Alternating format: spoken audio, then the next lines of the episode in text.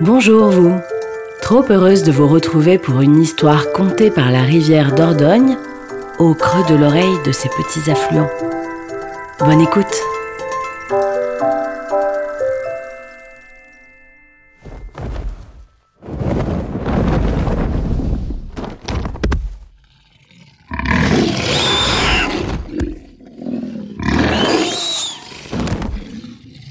Oh, c'était quoi ça? Oh, ne t'inquiète pas, c'est juste un griffon. Un griffon? Bah oui, un lion à tête d'aigle. Je crois que c'est parce que j'allais vous raconter la légende du château de Bourdeille. Ah oui, ce château médiéval, construit au-dessus d'un de nos cousins affluents. D'une cousine, plus précisément. Bourdeille surplombe la Drône. Et alors, cette légende?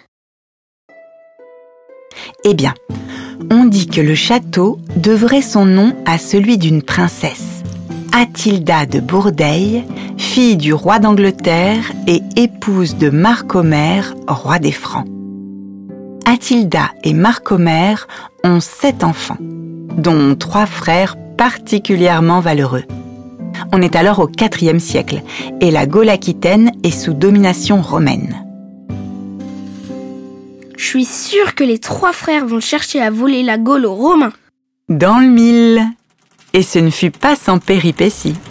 Si leur voyage en mer se déroula bien, l'entrée dans l'estuaire de la Gironde se fit mouvementée. Une tempête éclata, décima leur armée et les laissa pour morts, échoués sur une île.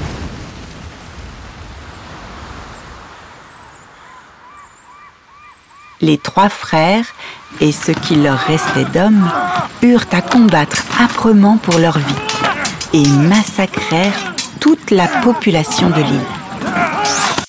Bah pourquoi? Les frères les prirent pour des sauvages. Tu sais, à l'époque, toute peuplade inconnue représentait un danger. C'est bête, ils auraient pu se parler. Tu as raison.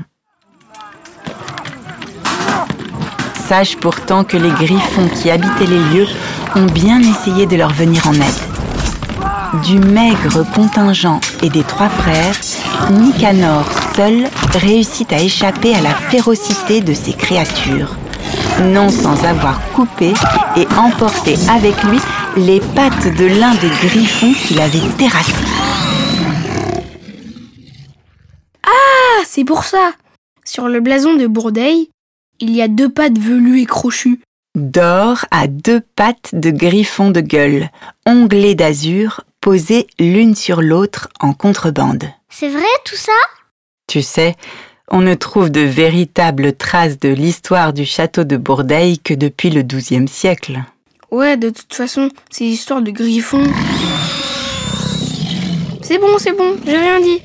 Haha, c'est bien fait pour toi. Allez, ça suffit maintenant. Tout le monde au lit. Ah. Bonne nuit.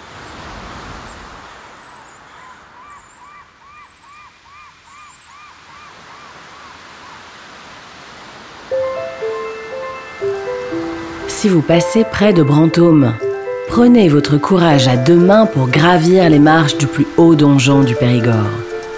Vous serez sûr d'y trouver une sublime vue et peut-être y ferez-vous une rencontre inattendue.